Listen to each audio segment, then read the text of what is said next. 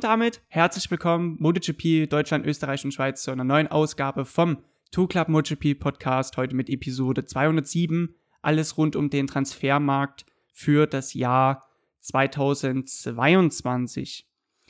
Ich bin heute nicht äh, mit meinem Co-Kompanen Basti hier unterwegs im Club, sondern ich darf euch heute mal alleine begrüßen im Two Club. Jeder, der neu dabei ist, herzlich willkommen. Dennis mein Name. Ähm, Basti lässt sich entschuldigen, der ist bei der IDM in Most. Für ihn ist es das erste Saisonrennen, weil er in Oschersleben noch verletzungsbedingt, gesundheitlich bedingt aussetzen musste. Und er greift jetzt äh, an diesem Rennwochenende voll und ganz an. Ähm, ich nehme jetzt gerade zum Sonntagmorgen auf. Anhand meines Kaffees neben mir kann ich ziehen, es ist ungefähr 10 Uhr gerade. Und ja, da schauen wir mal nächste Woche dann zum GP von Deutschland, wie es bei ihm lief. Da, ich glaube, damit steigen wir auch diesmal ein. Deshalb, er hatte keine richtige Zeit, weil er halt sich auf das Rennwochenende auch vorbereiten musste. Und deshalb bin ich heute mal wie Hahn solo unterwegs. Grüße an Star Wars-Fans an der Stelle. Nein, was habe ich heute für euch mitgebracht? Einen schönen, fetten, knackigen Pod über den Transfermarkt und auch so ein bisschen so Gerüchte und Aussichten, was noch so aussteht an Verträgen, ähm, die für das nächste Jahr geschnürt werden. Interessanterweise, um damit auch direkt in das Thema rein zu jumpen wie in kaltes Wasser bei dem tollen Wetter. Viele der Verträge sind auf 2022 dotiert. Berühmte Namen wie Bagnaia, Vinales, Quadraro haben einen Vertrag bis 2022, eigentlich allgemein viele Werksteams. Und es sind nur einzelne Plätze, die dieses Jahr zur Verfügung stehen, wo ein neuer Vertrag her musste. Da gleich mal als Überblick. Wer es sind heute so die Topics? Auf jeden Fall die Vertragsverlängerungen von Miller, Binder, Zarko, Martin und genau, das waren die, die schon bestätigt wurden. Neu dazugekommen äh, wird, also neu dazukommen wird äh, Remy Gardner nächstes Jahr. Der ist beim Tech 3 Team runtergekommen. Das werden auf jeden Fall Topics werden. Und dann natürlich ähm, die offenen Plätze noch. Zum Beispiel bei Aprilia, genauso bei Petronas. Da ist nämlich das Thema noch mit Valentino Rossi noch nicht ganz aus äh, auserkoren. Und äh, dazu kommt dann noch ähm, alles zum derzeitigen Stand. Heute ist der 13.06. vom Aramco V46-Team. Und genauso bei Cresini mal einen Blick drauf geworfen, was die nächstes Jahr momentan so planen, beziehungsweise wo geht die Richtung hin, was äh, sagt das Pendel momentan aus. Ich fange mal an, ich mache gerade so einen ganz wilden Blick auf mein Skript und ich nehme KDM. Ich fange mit KDM an. Die sind gerade in aller Munde aufgrund der sportlichen Erfolge. Die letzten zwei Rennen, äh, die vorrangig durch Miguel Oliveira kamen, durch die zwei tollen Podestplätze. Aber ich möchte eigentlich auch auf seinen Teamkollegen erstmal zu sprechen kommen, weil der hat auch zwei grundsolide Top-10-Ergebnisse geholt, und zwar Brad Binder. Brad Binder, für alle, die es noch nicht wussten, kommt aus dem Red Bull Rookies Cup und hat quasi diesen Strang, den KTM vorsieht, vom Rookies Cup bis in die MotoGP diesen Weg ist er gegangen, hat seine Marke nie verlassen und war äh, unter der Fittiche von ganz vielen äh, interessanten äh, Namen bzw. Teammanagern, in dem Fall als Aki Ayo, der ihn in der Moto 3 und Moto 2 sichtbar geformt hat zu dem, was er heute ist.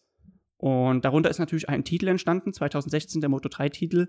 Interessant. Fangen wir mal mit Brad Binder an. Er hat einen Vertrag bis 2024 also über drei Jahre hinweg. Und er hat es so begründet, er sieht die Schritte nach vorne ähm, und das ist für ihn noch schon Grund genug, loyal zu bleiben und auch bei der Marke weiter zu verbleiben. Ist ja auch mittlerweile schon zehn Jahre jetzt dort mit am Start. Wenn man jetzt so auf den Transfermarkt guckt, maximal die Werksducati von Miller oder Aprilia, das war so ein Werksteam, was für ihn noch offen war. Er ist ja auch direkt ins Werksteam damals äh, 2020, genau, eingestiegen. Ja, 2020? Ja, 2020. Von daher, er hat jetzt auch nicht sonderlich viele Optionen und ich finde, er hat mit KTM auch jetzt aufs richtige Pony gesetzt. Besonderheit steht aber darin, auf drei Jahre zu gehen. Bis auf Marc Marquez ist er der Einzige im Feld, der bis 24 in Vertrag haben wird. Das bedeutet aber auch, dass er nächstes Jahr in den Vertragsverhandlungen nicht zur Verfügung stehen wird. Abgesehen, man kauft ihn raus, aber das ist ja unwahrscheinlich, sind wir mal ehrlich. Aber natürlich, wenn man sich so lange auch an eine Marke bindet dann, und drei Jahre sind sehr lang, wir reden von 2024, das ist von jetzigen Stand aus schon sehr weit weg, Ähm, da stehen natürlich auch meiner Meinung nach auch berechtigte Zweifel auf. Gerade bei der Enge des Feldes ist die Marke dann noch so konkurrenzfähig? Oder ähm, hat er sich die Möglichkeit verbaut, ein noch besseres Paket zu bekommen? Ist ja nicht dass KTM ein schlechtes Paket hat, sind wir mal ehrlich. Also die Siege sind da, Podestplätze sind da, man hat auch keine Konzessionsvorteile, dass man sagt, es ist noch eine Art Entwicklungsmotorrad, es ist ein vollwertiges ähm, Motorrad, was meiner Meinung nach zum jetzigen Zeitpunkt auch voll und ganz mitspielen kann. Ähm, aber natürlich kann man immer noch nachdenken, gibt es noch was Besseres vielleicht? Just saying. Und ähm, da kann man natürlich die Frage stellen, hat er sich damit eine Möglichkeit verbaut? Sehe ich nicht. Ich finde es geil, dass er so vor allem loyal seiner Marke gegenüber bleibt und weiter auf, äh, sag ich mal, KTM setzt. Tibi Topo. Dann auch schon bestätigt ähm, Remy Gardner. Aufstieg von der Moto 2 in die MotoGP damit äh, besiegelt. Bedeutet aber auch gleichzeitig statistisch betrachtet, ich weiß, ihr wisst, ich bin derjenige im Pod, der eher noch auf die Zahlen ein bisschen schaut. Ähm, das erste Australien-Duo seit 2009 mit Casey Stone und Chris Vermeulen. Es ist, ich finde es super, weil Remy Gardner kommt auch in ein Team, was bekannt ist, Rohdiamanten zu schleifen. Bradley Smith, Paul Espargaro, Johann Zarko, Jonas Folger, Cal Crutchlow, Ben Spies. Das sind einfach nur mal so ein paar Namen aus den letzten zehn Jahren, die eine Benchmark in der MotoGP waren. Und damit hat man eigentlich gerade sich den heißesten Kandidaten aus der Moto 2 hochgeholt. Ich nehme ihn trotzdem noch über Raul Fernandes, weil Fernandes meiner Meinung nach noch nicht so die Erfahrung wie Remy Gardner hat, aber man muss halt überlegen, momentan führt er auch die Moto 2 Tabelle an. Mm, die Siege, die sprechen für sich, die er, die er schon geholt hat. Und mal sehen, was nächstes Jahr kommt. Wenn KTM genauso weitermacht, dann hat er eigentlich auch ein sehr konkurrenzfähiges Package. Also, wenn ich jetzt überlege, wäre, wäre er zum Beispiel bei Honda, da hätte ich eher Bauchschmerzen, als es jetzt bei KTM der Fall ist. Ihr wisst Bescheid. Lässt die Frage offen, was passiert jetzt mit äh, den jetzigen Tech 3-Fahrern? Petrucci und Nicole Corona, die haben beide einen Vertrag für 2021. Genau, die haben äh, bei mir eine rote, eine rote Markierung, weil haben nur einen Einjahresvertrag, beziehungsweise halt nur einen Vertrag für dieses Jahr. Und beide haben signalisiert, dass es nicht in deren äh, Händen liegt, die, äh, weiterzumachen, beziehungsweise es ist halt immer noch eine Managemententscheidung irgendwo. Und Management ist ein guter Punkt. Und zwar, stellt euch mal vor, ihr habt einen Fahrerpool mit vielen Talenten, vielen Leuten, die ihr auch aus, selber ausgebildet habt, aber ihr habt nur vier Motorräder, die ihr bedienen könnt. Ich glaube, KTM hat sehr viel Erfolg und das spricht auch für sich mit ihrem Ausbildungsprogramm. Ich feiere das auch, dass eine Marke so viel Geld in die Hand nimmt. Und das macht es ja schlussendlich auch, um so viele Fahrer dort hochzuhieven. Andererseits, die haben gerade das Problem, was machen wir jetzt mit unseren Fahrern? Wir haben nur vier Motorräder und man muss sich das überlegen. In Raul Fernandes, der klopft so ein bisschen an. Ich finde das gar nicht mal so abwegig. Also klar, er hat jetzt nur zwei Saisons Intus, ich glaube, er war ja genau, es, es war seine Rookie-Saison in der Moto 3. Ähm, das wäre der noch, es wäre ja noch schneller, als zum Beispiel Marc Marquez in die MotoGP gekommen ist. Oder Maverick Vinales zum Beispiel, die auch einen schnellen Aufstieg äh, erlebt haben. Aber ich muss schon mal sagen, alle beide jetzigen Fahrer haben verdient, auch nächstes Jahr weiter bei Tech 3 zu fahren. Da kann man sich natürlich auch streiten. Petrucci, schwerer Stand, würde jetzt Basti bestimmt sagen. Da ist natürlich der primäre Nachteil, wenig Testmöglichkeiten gehabt. Dazu kommt dann noch, sag ich mal, ein körperlicher Nachteil, dass er sehr groß ist und sehr schwer, was aerodynamisch noch, gerade jetzt in der jetzigen Zeit, wo Winglets auch wichtig geworden sind, einen riesen Nachteil äh, darstellt. Petrucci ist auch meiner Meinung nach jetzt nicht in so einem Kaliber wie Vinales, wo du weißt, der holt dir die Siege. Petrucci hat einen Sieg geholt, der, der spricht doch für sich, keine Frage. Und was er in der Saison 2019 abgezimmert hat, das war schon krank, weil er ist auch sichtlich dünner in die Saison damals gestartet und hat auch abgenommen und hat alles gemacht, um den Erfolg zu holen. Er ist jetzt auch schon in seinen 30ern angekommen. Das ist auch noch so ein Punkt, wo man äh, rumkritisieren könnte. Aber ich, ich, ich finde das überflüssig. Der Typ hat jetzt mittlerweile schon 10 Jahre MotoGP-Erfahrung. Auch mit der Pramac, die damals, die Ducati war damals immer so ein paar Jahre älter. Hatte nicht das tagesaktuellste Material damit. Trotzdem waren die Top 5 Ergebnisse da und mindestens Top 10 so. Und ich finde, Hätte er auch diese Verbesserungen gehabt, wie Brad Binder und Miguel Oliveira sie haben, dann wären natürlich auch schon bessere Ergebnisse vielleicht gekommen. Er braucht weiterhin Zeit zum Adaptieren. Er wiederholt sich in seinen Aussagen immer wieder zu sagen, ja, wir müssen noch ein bisschen gucken, wie das Package läuft. Ich glaube, ein zweites Jahr wäre okay, aber dann muss er auch wirklich abliefern, weil dann werden die Verträge komplett neu durchgemischt. So. Und Nikele Corona, um jetzt auf seinen Teamkollegen zu sprechen zu kommen, jung, schnell und auch so eine Art KTM-Projekt. Also wenn man jetzt einen Menschen als Projekt bezeichnen kann, aber ihr wisst, was ich meine. Der kommt aus der Supermoto-Meisterschaft, also er hat so eine, ein bisschen so im Supermoto und sein, damals mit der KTM Moto 2 Maschine, der hat da hier und da schon aufgeblitzt. Der hat die jetzigen MotoGP-Fahrer, die vorne mitfahren, gechallenged. Der weiß schon, wie man gut Motorrad fährt. Klar kann man sich jetzt streiten, hey, wo ist sein Top-5-Ergebnis, wie zum Beispiel Oliveira das geholt hat mit der Tech 3 KTM? Oder hey, wo sind die regulären Punkte-Finishes? Äh, äh, Porcheral, ich erinnere mich jetzt noch dran, wie er in Portimao, und ich, ich habe mir das Statement durchgelesen, das Pressestatement, ich dachte mir so, Alter, willst du den Typen schlachten so? Ja, auch da hat man ihn kritisiert oder auch unterstellt, wo ist, die, wo ist das Feuer in ihm? Wo ist dieses Augenstrahlen, dieser, dieser Biss, sage ich mal. Aber ich finde, auch wenn Nicole Corona jetzt schon einige Jahre jetzt in der MotoGP unterwegs ist, selbst er hat es verdient, weiter noch dort zu fahren. Denn man muss mal überlegen, gerade jetzt, man guckt primär auf jetzt das jetzige Jahr, das Motorrad hatte seine Tücken. Man hatte seine Probleme in Katar. Und nicht nur er, sondern auch das Werksteam, die eigentlichen Alphas so gesehen, selbst die hatten ihre Probleme. Und trotzdem schafft es Ecole Corona jetzt schon hier und da seine Punkte mal zu holen. Und ich habe jetzt immer nur noch Barcelona im Kopf. Und ich sehe das Positive in den Stürzen. Klar, mal abgesehen von der Rechnung, die wird scheiße hoch gewesen sein, ist klar logisch. Aber er probiert es weiterhin. Er will seinen Platz irgendwie sich noch verdienen. Er versucht immer weiter zu pushen. Und ich glaube, wenn er den Biss noch wenigstens zeigt und auch hier und da mal auch Glück hat, es gehört immer noch Glück dazu. Gib ihm noch ein Jahr, dann kann man ja immer noch weiterreden. Ich glaube, jetzt ist er die bessere Option als Raul Fernandes, finde ich. Gib dem Fernandes vielleicht noch ein zweites Moto2-Jahr. Es, es, es ist keine verlorene Zeit. Der hat noch viele Jahre vor sich, der Fernandes. Ich glaube, beide wären gut aufgehoben in der MotoGP. Aber es ist, wie gesagt, ein Luxusproblem. Ich glaube, Kontinuität wäre schon angebracht, meiner Meinung nach. Aber da kann man sich natürlich streiten okay, er hat vielleicht keinen Moto 2-Titel geholt, kann man sich auch streiten. Ich finde, um Fairplay auch hier zu sagen, er hätte es auch verdient. Und jetzt jumpen wir auch mal von KTM weg hinzu zu Ducati. Da war es folgende Situation. Sowohl Miller als auch Zarco hatten einen Einjahresvertrag. Und da ging es eher darum, wer kriegt den Platz im Werksteam für das Jahr 2022. Miller wiederum musste seinen Platz verteidigen oder sich beweisen. Erstes Mal am Werksteam. Zarko war schon mal im Werksteam bei KTM, ähm, hat sich jetzt aber gut rehabilitiert, hat auch ein Werkspackage bekommen von Ducati, ist ein direkter auch Angestellter von Ducati, nur im Privatteam bei Pramac. Kriegt er vielleicht seinen Zuschlag? Kann man sich natürlich jetzt streiten, wer hätte es eher verdient. Ich finde, so wie man es jetzt gemacht hat, Miller für nächstes Jahr bei äh, Ducati bestätigt, auch mit einem Einjahresvertrag.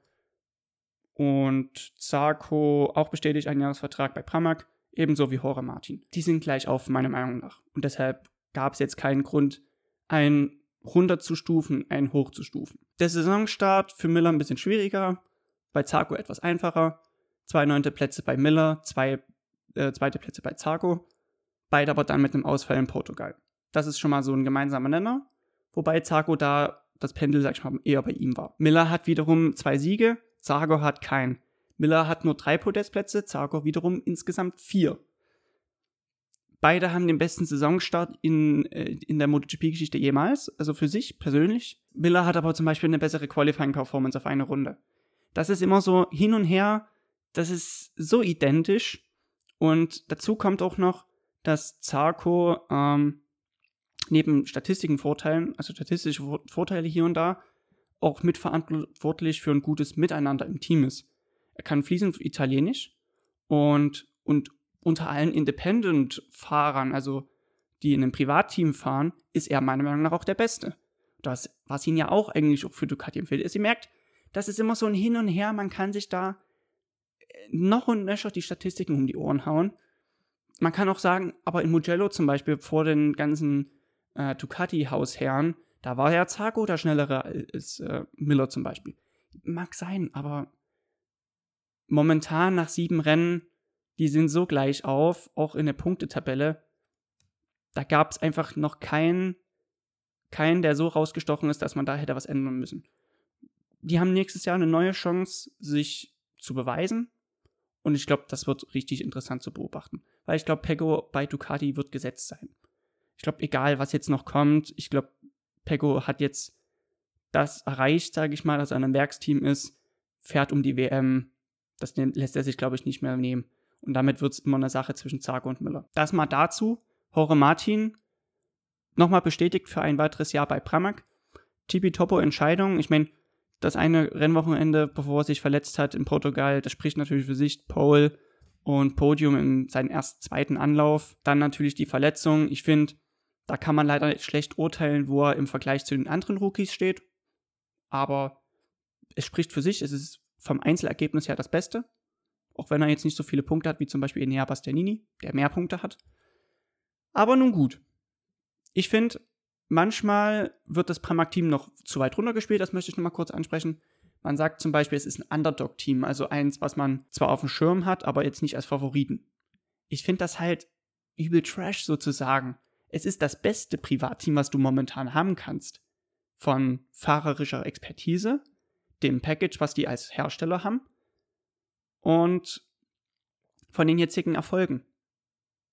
Also, du hast mit Azago einen super erfahrenen Fahrer, du hast einen Rookie aus der Moto 2 hochgehievt mit Jorge Martin, der auch einen Weltmeistertitel in, im Pocket hat. Was willst du nur gerade mehr? Die verstehen sich super. Dazu kommt dann auch noch, dass die Ducati, Miller redet immer davon, es ist einer der besten Ducatis, die jemals gebaut wurden, die auch schon einige Rennsiege zu verzeichnen hat. Und ich finde, Vergleich so Yamaha Ducati ist ziemlich ebenwürdig, das ist immer nur rennstreckenabhängig. Dann kommt so Suzuki, KTM so und dann halt so Honda Aprilia. Also Ducati ist eines der besten Motorräder, wie du, die du gerade momentan haben kannst. Und Einzelergebnisse lassen auch für sich mehr sprechen. Man führt die Independent Rider Klasse, glaube ich, auch an mit Johann Zarko. Scheiß mal auf Underdog. Das ist einfach das beste Team, was du momentan haben kannst. Und das kann sich immer wieder mal ändern. Hier und da wird vielleicht das andere Privatteam ein bisschen vorscheinen, aber gerade so vom Gesamtpaket her, Pramac ist gerade super gefährlich. Auch für andere Werke, wie zum Beispiel Suzuki oder für Aprilia, weil die können immer noch dem Fahrern irgendwie die Plätze, sag ich mal, vorne wegnehmen. Also, schauen wir mal. Ducati im Allgemeinen, ich habe schon mal angefangen, auch auf den, auf den Hersteller nochmal einzugehen, weil einerseits ist es im Gespräch, dass Ducati mit V46, dem neuen ähm, Team von Valentino Rossi, zusammenarbeiten wird. Das ist quasi ein Aramco Sky V46 Ducati MotoGP Team wird. Das war erstmal sehr schwierig, das so lange zu sagen, aber ähm, da ist noch sehr unsicher. Es ist eine 50-50 Chance, dass es Ducati wird oder Yamaha bei Valentino Rossi. Yamaha wäre natürlich ein Träumchen, weil es ist eine, eine lange Liebe schon. Seit 2004 arbeitet man zusammen. Selbst wenn Rossi jetzt nicht im Werksteam ist, man muss mal überlegen, er hat immer noch ein Werksbike. Er weiß genau die Daten von dem Motorrad. Und dazu kommt noch, dass man auf wirtschaftlicher Ebene schon sehr gut zusammenarbeitet. Rossi kriegt die Maschinen von Yamaha für die Ranch. Rossi lädt wiederum äh, vier, fünf äh, asiatische Talente zu sich auf die Ranch ein, die von Yamaha kommen. Er fährt eine Werksmaschine auf der Rennstrecke, kriegt eine R1 gestellt, um privat zu trainieren.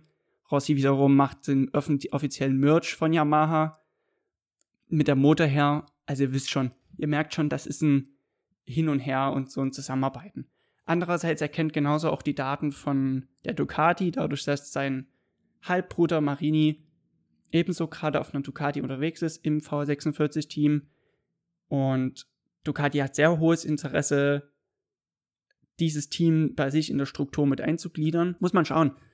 Petronas wird wohl eher noch den Zuschlag, so sieht es momentan aus, erhalten, weiter mit Yamaha zusammenzuarbeiten und das überlässt wohl ähm, das Team dann bei Ducati. Es sieht momentan noch so aus, dass Marini definitiv seinen Platz behalten wird und dass eventuell, so heißt es momentan, dass Bezecchi aufsteigen wird. Dass man quasi auch das Moto2-Team von 2020 so eins zu eins in MotoGP hat. Mit Rossi halt als Management mit drinne Und ich glaube, Pablo Nieto ist ja auch immer derjenige vor Ort. Ist zwar überhaupt nicht das, was ähm, Espeleta, der Donnerchef, im Sinn hatte, dass quasi jedes Herstellerteam auch ein, ein Privatteam unterhält, weil Ducati hat momentan auf jeden Fall Pramac, das ist auch für mehrere Jahre jetzt schon gesichert. Aber wenn Ducati jetzt noch ein zweites Team unterhält und jetzt vielleicht, das ist gleich das nächste, Gresini ist genauso drauf und dran mit Ducati zu machen. Oh, also acht Ducatis würde mir persönlich gar nicht gefallen, aber es ist immer noch in der Sache der Wirtschaftlichkeit bestimmt und hat man das beste Motorrad vielleicht unter sich, mit dem man die besten Ergebnisse rausholen kann. Klar, logisch. Also bei Cresini ist es so, dass man das Erbe weiterführt. Die, seine Ehefrau, seine Frau, die äh, ist jetzt, sag ich mal, die neue Inhaberin des Teams. Aber die muss natürlich erstmal das Paket fürs nächste Jahr schnüren. Der Vertrag mit Aprilia läuft aus. Da sieht es wohl aus, dass man sich da trennen wird. Auch wenn es jetzt gerade sehr gut läuft, keine Frage. Aber man muss natürlich ein Budget in der Region von 10 Millionen auftreiben. Und wenn Ducati da vielleicht doch den ein oder anderen Penny springen lässt, kann man dann doch eher auf äh, Ducati setzen. Und klar, muss man schauen, was man jetzt äh, da noch macht. Es ist vieles offen. Ich finde für meinen Teil, wenn man weiter, weiter bei Cresini, also Aprilia und Cresini, dass es weiter so bleibt, das wäre das wär top. Weil es funktioniert gerade gut. Und wenn man zum Beispiel Aleix Espargaro, der für nächstes Jahr bestätigt ist, weiterhält und vielleicht dann noch die Antonio raus, reinholt, der einen Vorvertrag hat bei Cresini und eigentlich für nächstes Jahr MotoGP auch gesetzt ist, das wäre natürlich, ich, ich würde es persönlich mehr feiern als Cresini-Team mit Ducati, Di Antonio und Ignea Bastianini. Ich habe das ja schon mal im Pod angesprochen, dass wenn das Skyfire 46-Team so entsteht, dass quasi der zweite Avintia-Platz geschluckt wird, dann muss Ignea Bastianini gucken, wo er bleibt. Er ist definitiv ein Fahrer für die MotoGP. Ein Rückgang zum Moto 2 wäre falsch, meiner Meinung nach. Aber überlegt euch mal, der muss auch gucken, wo er jetzt bleibt. Und Cresini und Bastianini ist so etwas, das wurde schon immer wieder mal so ein bisschen angepriesen, dass da wohl was in der Luft liegen würde. Aprilia, da ist es ja auch so, dass der zweite Platz immer noch frei ist. Savadori hat nur für diesen Jahr einen Vertrag. Kommen definitiv, wenn Cresini mit Ducati zusammenarbeitet, werksseitig äh, zurück in die MotoGP. Das lief ja, glaube ich, bis, boah, lass mich lügen, 2004, glaube ich. Ich glaube, Shane Byrne war da mit der Letzte, der noch an diesem RS Cube Paket mit rumgearbeitet hat. Alex Espargaro hat schon gesetzt, er will gern ein Privatteam haben, dass wenn vier Fahrzeuge auf der Strecke sind, hat man mehr Daten, mehr Vergleichbarkeit und das ist ja ein konkurrenzfähiges Paket, er unterstreicht es immer wieder. Er würde gerne mal sehen, wie es aussieht, wenn zum Beispiel A. Andrea Dovizioso als jetziger Testfahrer vielleicht doch mal wiederkommt und ein Comeback feiert oder wenn ein Moto2-Fahrer tatsächlich sich mal auf den Hobel setzt und doch noch mal dieses ein oder andere Fünkchen mehr findet und das Limit noch mehr verschiebt und so irgendwann mal endlich dieses Podium beschert. Wobei ich immer noch sicher bin, dieses Jahr kommt das Podium mit Aprilia. Ähm, Andrea Dovizioso ist ein heißer Kandidat. Er kennt das Motorrad mit am besten unter allen Fahrern, kann es gut einschätzen, hatte einen Test im Trocknen quasi bei einer Heres und einen Regentest im Mugello. Muss man schauen. Muss man schauen, wie man sieht, es ist wenig frei es sind eher die jüngeren Fahrer, die eher im Gespräch sind als ein Andrea Dovizioso. Und solange Aprilia wohl noch nicht die Top-Adresse ist, dann warum auch nicht auf einen, auf einen äh, mehrfachen Vize-Weltmeister setzen, der auch ein guter Entwicklungsfahrer ist. Also ich erinnere gerne mal, 2011 und 12 waren desaströse Jahre für Ducati. Dann kam Dovizioso, als auch äh, Gigi Dall'Igna. Und gerade die beiden aber gerade Desmond Dovi ist ja dann ein Fachbegriff geworden. Diese Kombination Ducati und Dovi, das hat ja dann auch Verfol äh, Erfolge zu verzeichnen gehabt, Rennsiege, wie gesagt, Vize-Weltmeisterschaften, letztes Jahr Konstrukteurstitel geholt, glaube ich. Also ich glaube, eins von beiden war es entweder Team- oder Konstrukteurstitel, aber ich glaube, es war der Konstrukteurstitel, den man für sich äh, sichern konnte. Und natürlich war dann ein signifikanter Teil auch äh, Desmond Dovi Mal sehen, was da noch passieren wird. Also, mal als Roundup haben wir jetzt, eigentlich habe ich jetzt nichts Großartiges vergessen, bis auf den letzten Petronas Yamaha Platz mit Valentino Rossi, genau. Miller bestätigt also nochmal für nächstes Jahr bei Ducati, genauso dann auch Zarko und Jorge Martin bei Pramac. KTM, das war das erste Thema mit Brad Binder bis 2024. Tech 3, Remy Gardner auf jeden Fall gesetzt für das nächste Jahr mit einem Einjahresvertrag. Der jetzige zweite Platz, der bleibt offen und wird eigentlich so momentan primär zwischen Lecona, Fernandes und Petrucci irgendwie ausgefahren. Dann natürlich auch bei Ducati Entwicklungen im äh, Bereich Privatteams. Sky VR46, äh, Aramco Sky VR46 Ducati. Genau, das ist eher im Gespräch als ein Yamaha-Kundenteam, was von Rossi geführt wird. Und da sind höchstwahrscheinlich die Kandidaten Marini, weil er jetzt auch schon seinen Platz irgendwo etabliert hat in der WM, das Motorrad kennt, auch wenn er nur einen Einjahresvertrag hat, aber ich finde, das ist eigentlich schon so dingfest wie, keine Ahnung, du stehst vor dem Tor, kein Torhüter und du schießt einfach drauf, der, der Ball wird reingehen. So sicher bin ich mir da eigentlich. Und ähm, wenn es mit Ducati kommt, ist Bezecchi einer der heißesten Kandidaten, dadurch, dass er halt auch aus der Akademie kommt. Ähm, Cresini, was da passiert, ist noch sehr unklar. Bleibt man mit Aprilia zusammen, wird man ein Kundenteam von Aprilia dass Aprilia quasi das Werksteam hat, plus Cresini als Privatteam, oder wird es doch, was auch recht wahrscheinlich momentan ist, ein Cresini-Ducati-Team. Das bedeutet dann, wenn es so kommt, auch dass Sky V46 auf Ducati setzt, acht Ducatis auf dem Feld sind. Da dann im Gespräch steht Gin Antonio vor allem, Inea Bastianini, vielleicht auch so jemand wie Joe Roberts, vielleicht auch nicht. Just saying. Also das sind so Fahrer, die da gefallen sind in den äh, Transfergesprächen. Aprilia muss auch schauen, wie sie ihren zweiten Fahrer füllt. Vielleicht kommt dann auch, wenn es mit dem Cresini-Team ist, Di Antonio da zum, zum Einsatz oder vielleicht doch Andrea Dovizioso. Und jetzt als, als Abschluss nochmal Petronas Yamaha. Das ist so das, äh, der letzte im Bunde. Die Personalakte Valentino Rossi der momentan nur einen Einjahresvertrag hat mit Option für 2022 und das Problem bei ihm primär, ihm geht die Zeit aus. Bis zur Sommerpause wollte er sich Zeit nehmen. Er hat jetzt also quasi noch zwei Rennen. Eines auf dem Sachsenring, das andere in Assen. Beides Strecken, die er eigentlich mag, wo er auch schon Erfolge gefeiert hat. Ich erinnere gern an 2006 oder 2009 auf dem Sachsenring, wo er fantastische Siege gefeiert hat, die mir auch sofort einfallen, wenn ich an diese Kombination denke. Assen 2015. Ich habe, by the way, auch diesen Move gemacht, wo er übers Kiesbett gefahren ist, genau in dem Jahr. Und das ist noch eine Story, die ich gerne teilen wollte. War eine Riesengruppe damals ähm, und in der Gruppe auch mit dabei Jason Dubekskiel. Und genau die holländische Meisterschaft dazu noch. Also es war so ein Mix aus der holländischen Meisterschaft und in der Gruppe halt ging es um Platz 3 in der deutschen Wertung und ich mit Jason haben da gekämpft und ich habe ihn auf dem letzten Stück äh, aus dem Windschatten überholt, war dann in der schnellen Links theoretisch Dritter und ich musste dann weit gehen in der Schikane, habe die Kurve nicht ganz bekommen und habe halt aufgerichtet, fünften Gang reingehauen und Vollgas gegeben, dann bin ich genauso wie Rossi übers Kiespad drüber. Aber da war natürlich der, der Protest da. Jason hat da Protest eingelegt und da hatte die Race Direction aber gesagt, das war eine, Rennsituation, wo ich äh, entweder gestürzt wäre, dem Motorradfahrer vor mir draufgefahren wäre oder ich, wie gesagt, durchs Kiesbett durch. Und so habe ich halt den identischen Move gemacht wie Rossi gegen Marquez 2015, genau in dem Jahr auch. Und damit habe ich halt das Podium noch geholt. Das war jetzt kurz eine Story, die ich noch, die mir dazu noch einfällt. Rossi, wie gesagt, hat wenig Rennen noch um zu entscheiden, ob er noch ein Jahr macht. Aber die Gerüchte, das Pendel, das Pendel schlägt schon mehr in Richtung ähm, Retirement am Ende des Jahres. Die Erfolge bleiben momentan noch aus. Ich glaube, zehnter Platz in Mugello war jetzt sein bestes Ergebnis. Da kann man natürlich immer noch argumentieren, okay, aber es sind noch ein paar Leute ausgefallen. Ja, aber guck mal, er war der Einzige, der, also er war derjenige, der das Rennen beendet hat. Da bin ich immer so ein Freund, so, ja, okay, aber er hat das Rennen beendet, die anderen nicht. Okay, wow. Es ist so von Strecke zu Strecke, es sind immer so drei, vier Zehntel, die definitiv fehlen. Mal läuft es besser, mal mal schlechter. Ist die Frage, ob er sich das noch antun will.